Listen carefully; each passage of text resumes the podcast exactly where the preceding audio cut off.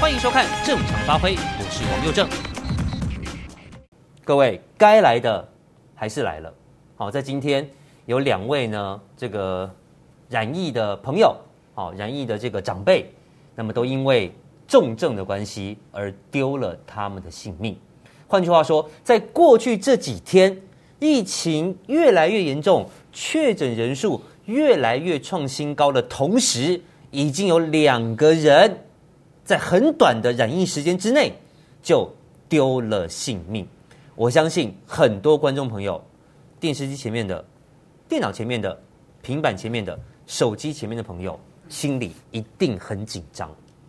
但我要告诉各位，每次说到出人命的事情，比如说飞官掉飞机，比如说泰鲁阁的事件，比如说酒驾的问题，其实你仔细回想，它都是可以避免的。只要有关单位多做点什么。少一点政治思考，其实人命一条一条都应该可能留得住的。各位，你有没有想过这两条人命走得有多无辜？一定没有，因为没有新闻这么做，也没有人告诉你。大家都在谈，对，怎么可以把人封在家里？如何如何？但正常发挥要谈，就要谈得深，要钻得精。我今天有很多的。内幕要告诉你，我要告诉你，到底是谁改了这样的规定？到底是谁又该为人命来负责？来，我们先从这两条人命谈起。各位，你知道我多讽刺吗？我不讲，你可能不知道；我一讲，你绝对吓一跳。第一个，有人呐、是重症在家里，进不了医院，死在家里。有人是没病，进了医院确诊，死在医院。就这两条人命，你听懂在说什么吗？万华这个妇人，她在家里确诊重症，没人发现，走了。另外这个长辈哦，这个爷爷啊，他是没有生病，没有确诊，他没有染新冠病毒，他没有 COVID-19，他进到医院不小心染疫，然后立刻就走了。你说这是什么国家？这不是个鬼岛，那是什么？染病的去不了医院，死在家里；没染病的去了医院，死在医院。有这种事情？那我染病，我到底要不要去医院？我没染病，我也别去看医生了。所以话要讲白。不是新闻草草带过啊，两例死掉，两例死掉啊，死了死了啊，好可怜，过了。你要去钻里面的原因啊，我没有讲，你有想到吗？染疫重症，没有病床，去不了医院，只好自己自生自灭，死在家里。没有染病的老人家进到医院看医生，住院，然后染疫就死掉了。如果你是家属，你能接受吗？这两条人命跟他们的家属比起泰鲁格，比起酒驾，有什么不一样？难道是活该？我说过了，这些染疫的人都是无辜的。全台湾的防疫只有一个破口，我相信大家都知道是谁。好，欢迎大家留言告诉我，全台湾的防疫那个最大的破口叫做陈时中，就是陈时中，一整年的时间给你准备啊！也不过几天，一天几百，一天几百，一天几百，加起来也才一千多。你居然就告诉我没有病床了，所以生病的，如果你是轻症，麻烦你待在家里就好。更可笑的是，今天还发布一个叫做“居家自我隔离”的指南呐、如果你是染病的人，确诊哦，各位是确诊哦，关在家里，你要怎么样保护你的家人？如果你的家人确诊，关在家里，你要怎么样保护他，也保护你自己？多可笑的一件事情啊！如果说生病了、确诊了、感染了新冠病毒了，只要待在家里吃吃药，发烧吃止痛药、吃退烧药，他自己就会好了，那有什么好怕的？那你在封城封假的是？封爽的是？你在升三级升心酸的、没什么好怕的啊！你告诉我，八成的人都是轻症啊，只要待在家里自己吃药，吃退烧药，把自己关在房间里面，多睡觉，多休息，病就好啦。那我想请问一下，跟感冒有什么不一样？跟流感有什么不一样？我看流感死的人还更多啊！你怎么不怕？你怎么不怕？新冠肺炎到现在台湾死了多少人？你可以有兴趣查查看流感今年。流感死多少人？你怎么不怕流感？你怎么不会因为你隔壁同学流感说：“哎呀，好像看到鬼一样，走开，不要传染给我，走开！”你怎么不害怕？有多少人得感冒没注意变成重感冒，变成肺炎一样死掉啊？啊，你怎么不害怕？所以这个政府从头到尾都在胡搞瞎搞啊！先说谎，谎瞒不住就乱搞。哦八成的人轻症，所以待在家里就好了。只要你把房门关好，尽量避免接触家人，然后多休息、多喝水，记得吃药。发烧就吃退烧药，这样就好了。你不用到医院，你也不用看医生。我感冒的时候也是这样啊，我也不很少看医生啊。我也是把自己关在房间里面，多喝水，多喝水，流汗，流汗，流汗。哎，我感冒好了耶。那你升三级干嘛？你关健身房干嘛？你关电影院干嘛？你关餐厅干嘛？你吓了大家到大卖场去排队排个半死，干嘛？你逼着我们主持节目，不管来宾主持人要戴口罩，喷的自己满脸都是自己的口水，干嘛？干嘛嘛？不是一点都不可怕吗？你看看今天那个记者会，庄人祥教大家，哎，我们的这个居家指南不可怕，你你你搞那么可怕干嘛？那如果很可怕，你怎么会让得到很可怕病的人，八成的人只要待在家里，不用到医院，到底可不可怕？你也跟我说清楚嘛。大家记不记得，一开始有一些这个台商啦，或是在国外的朋友回到台湾，各位注意哦，他不是确诊哦，不是确诊哦，他只是国外回来，必须要自我健康管理，把自己关在家里观察十四天有没有不舒服。那个时候，大家就吓得要死了。哎呦，我家里有一个国外回来必须要自我，不是确诊哦，是自我要隔离起来的人哦。哦，家人吓个半死，连隔壁邻居都吓个半死。说：“哎呦，我隔壁有一个台商回来，你怎么不跟我讲？政府，你搞什么鬼？对，你隔着水泥墙，隔着大铁门，你都吓得要死。隔壁那个还不知道有没有生病啊，你都吓得要死。”现在是确定生病的，跟你隔一个木板的房门而已啊！指挥官叫你不用怕，跟你说没关系，远一点就好了。奇怪，以前没确诊都要给表，给他被戏，不行，要去防疫旅馆。现在已经确诊，跟你在同一个空间里面，只隔了一扇房门，指挥官、指挥中心跟你说不用怕，轻症还好，没事。这什么鬼政府啊？没有人会告诉你的，你也不会想到这一点的。但今天我就要揭开台湾最大防疫破口，叫陈时中这个人的谎话跟真面目。你听我讲完，你有没有突然觉得，哎，好像也没有很可怕嘛？被想来狼我想你嘛，在家里关一关就没代志啊，不是吗？那那有什么好怕的？干嘛干嘛还要四级？四什么级？神经病哦！三什么级？赶快变成二级啊！这是我们的指挥官。我们的指挥中心啊，传递给民众的资讯啊，八成的人轻症，不用怕，不用担心，关在家里，离他远一点就好了。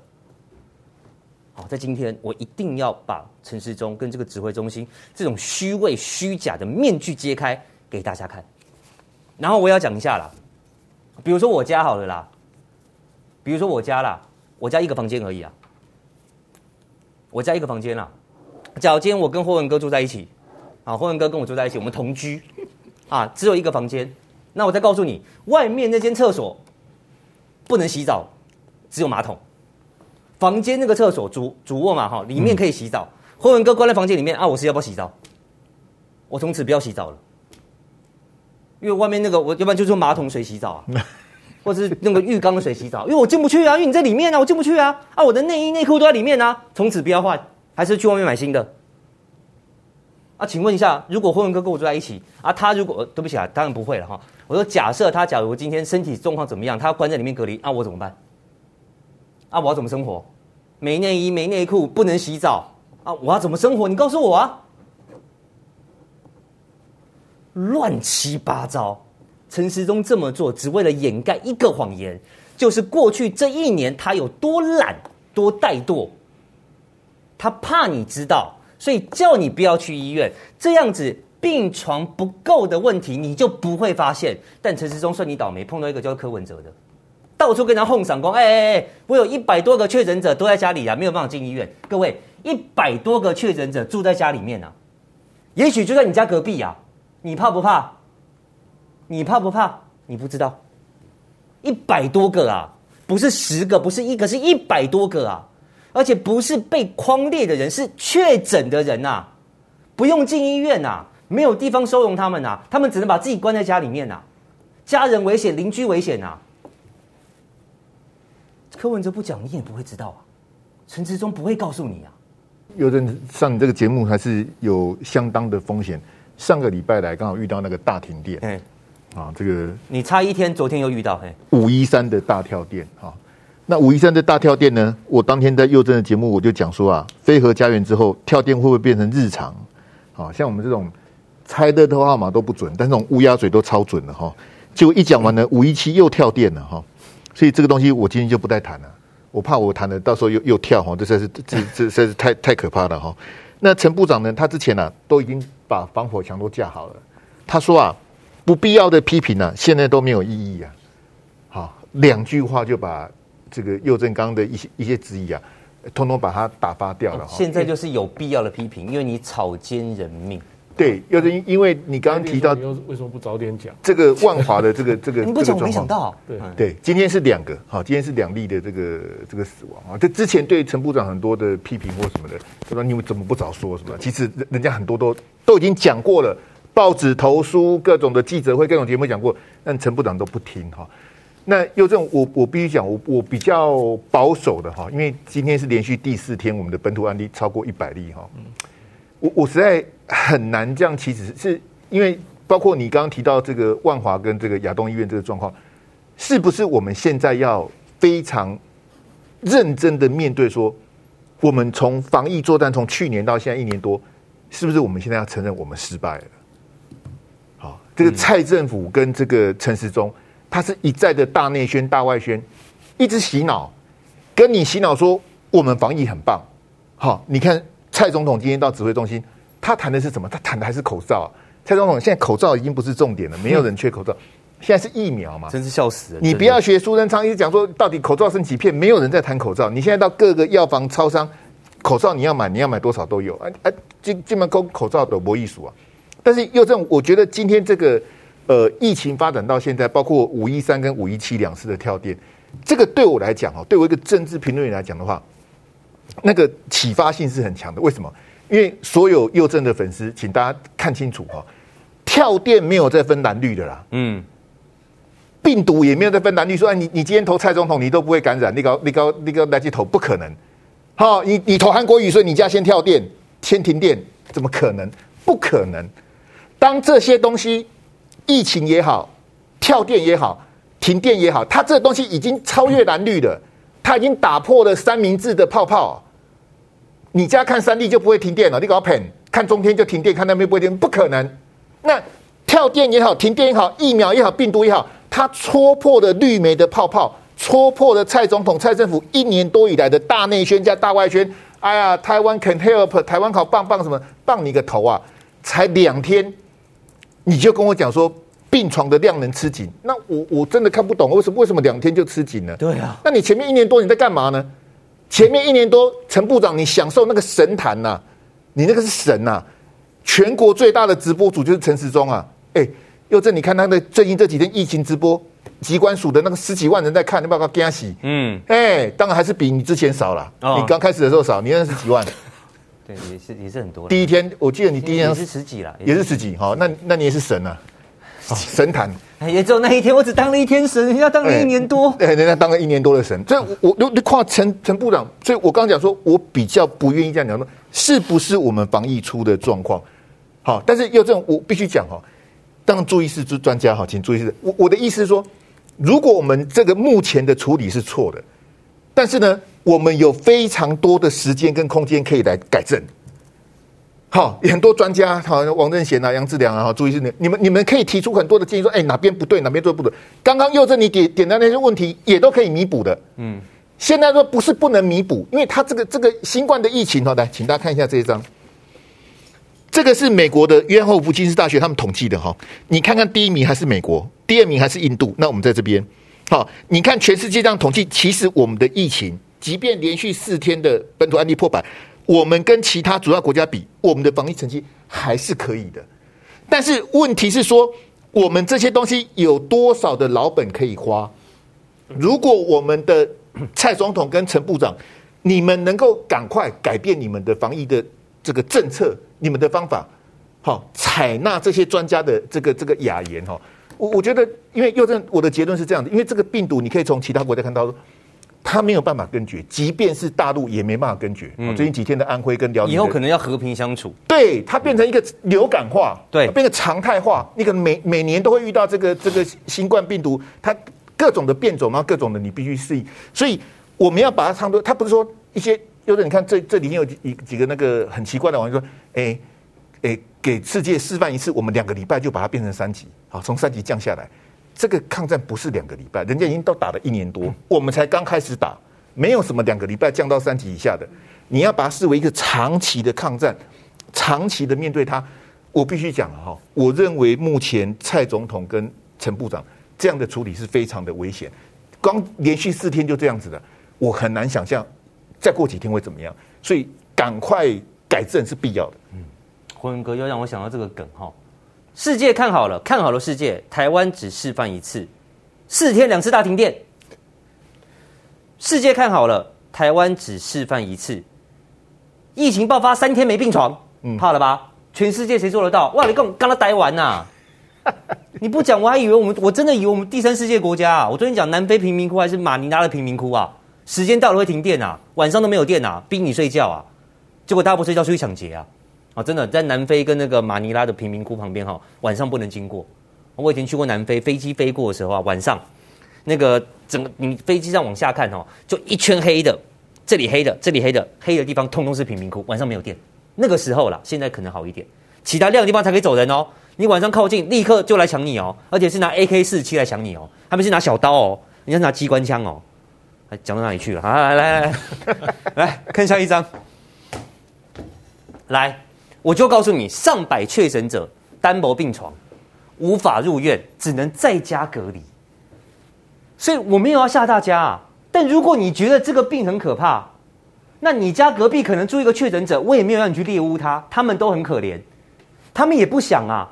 哎，谁生了病不希望政府好好照顾我，给我一张病床，甚至给我一个单人的病房？每天有医生护士穿着呃整套的这个防护服来关心我的身体状况，帮我量体温，再帮我检测。每天每天，我也希望，我相信这些确诊者比你们更紧张，比你们更紧张。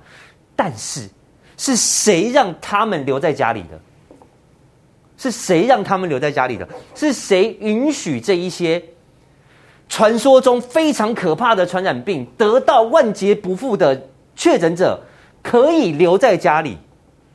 不是我啊，也不是他自己呀、也不是他的家人啊，是陈时中，是民进党，所以会发生这种事情嘛？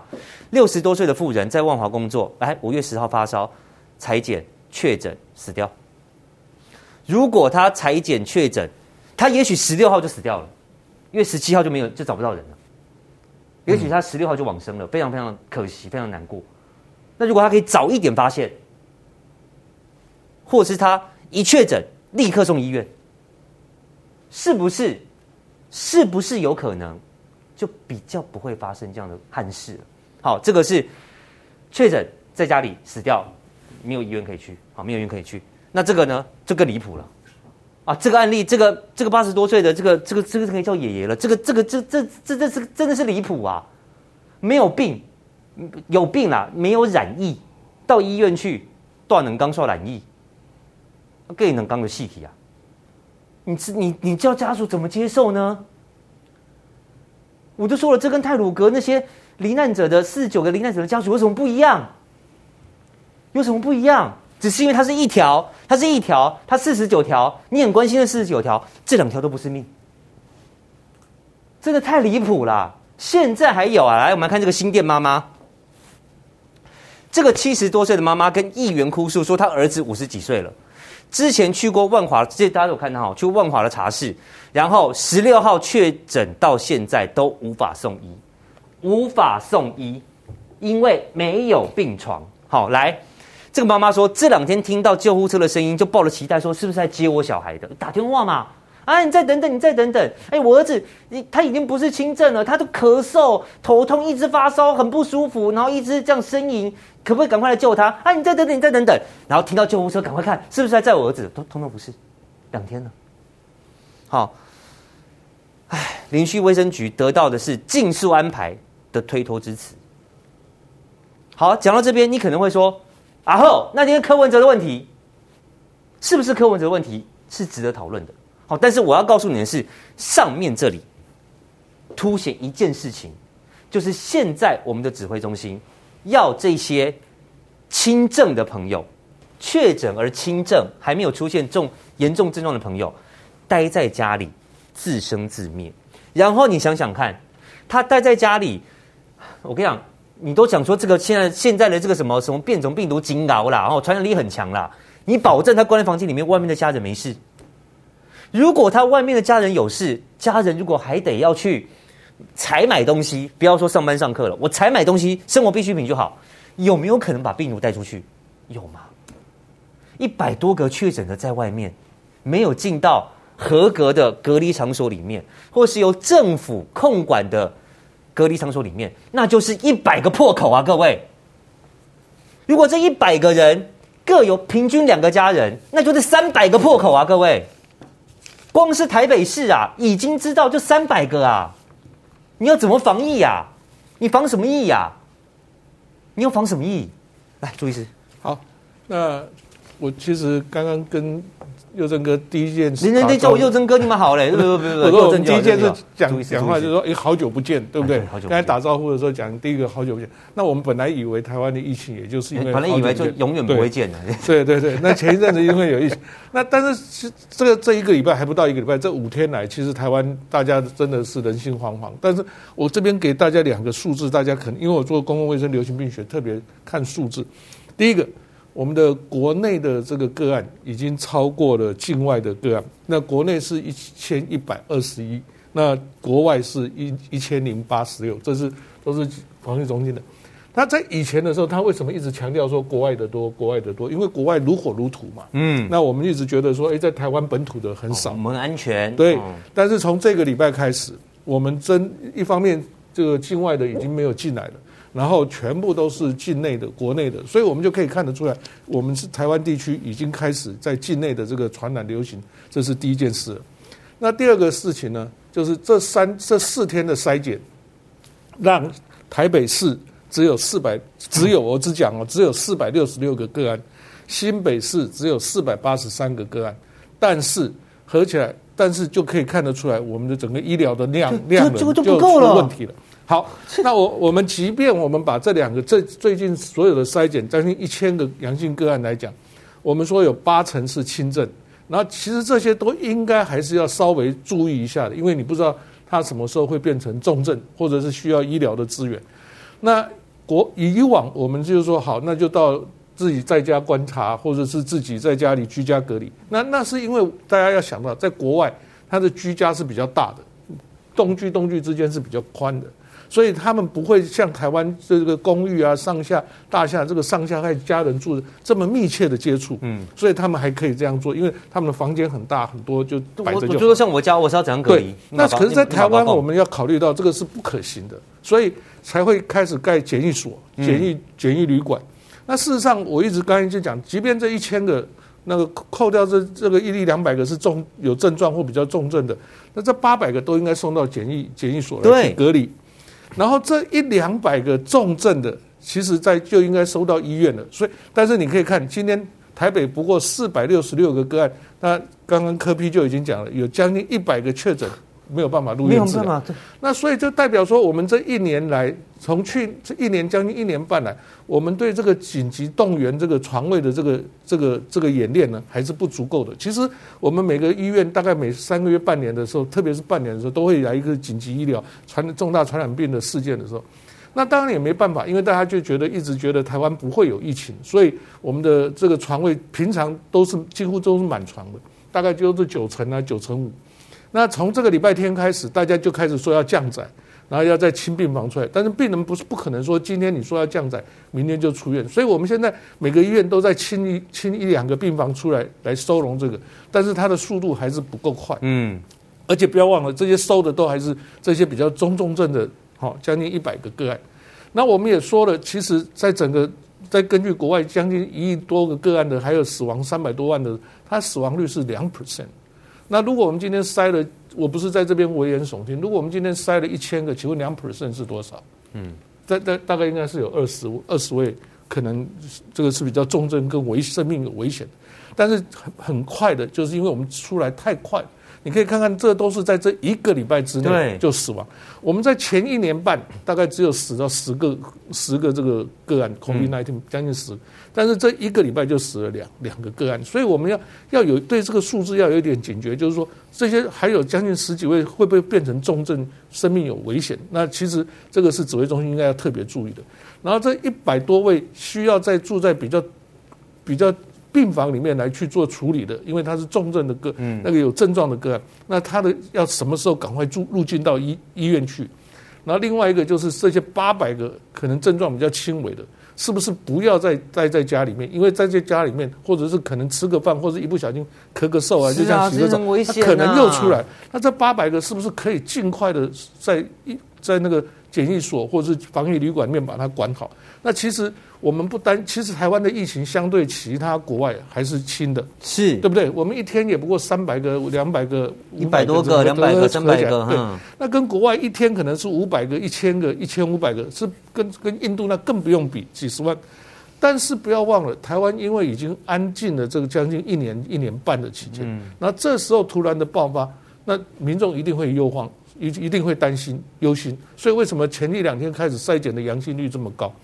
那但是也凸显了另外一件事情，这一年半我们的准备工作到底是做到哪里去？嗯，对不对？那这个其实大家事情过了就过了，我们也不能说你怎么不早点讲。那现但是现在讲起来还应该是还来得及，因为你还不知道这一两个礼拜之后其实来得及，没错。嗯，那大家现在应该赶快痛定思痛。所以科比今天很很很很有把握的讲了两件事。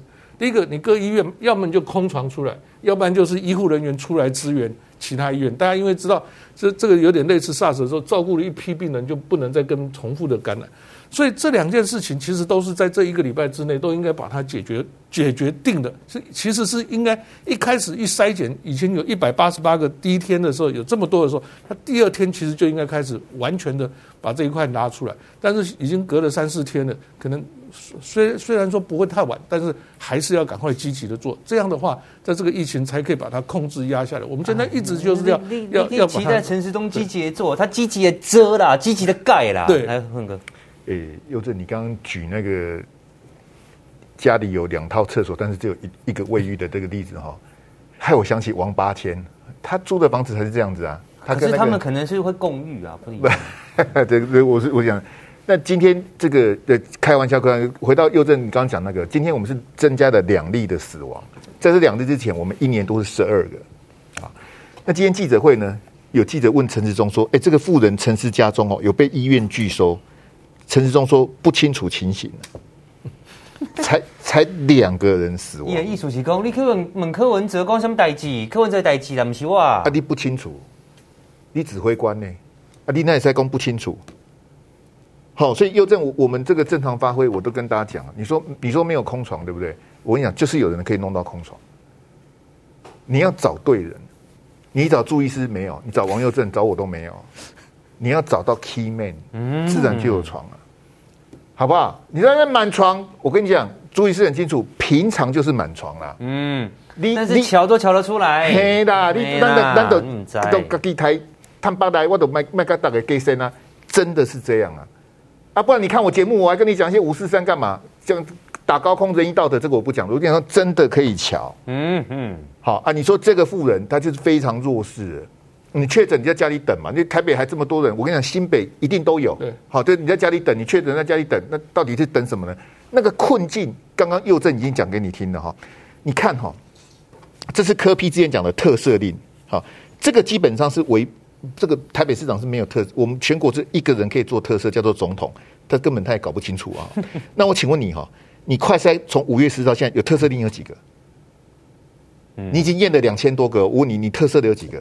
我猜没半个了，有有他早就讲了了哈。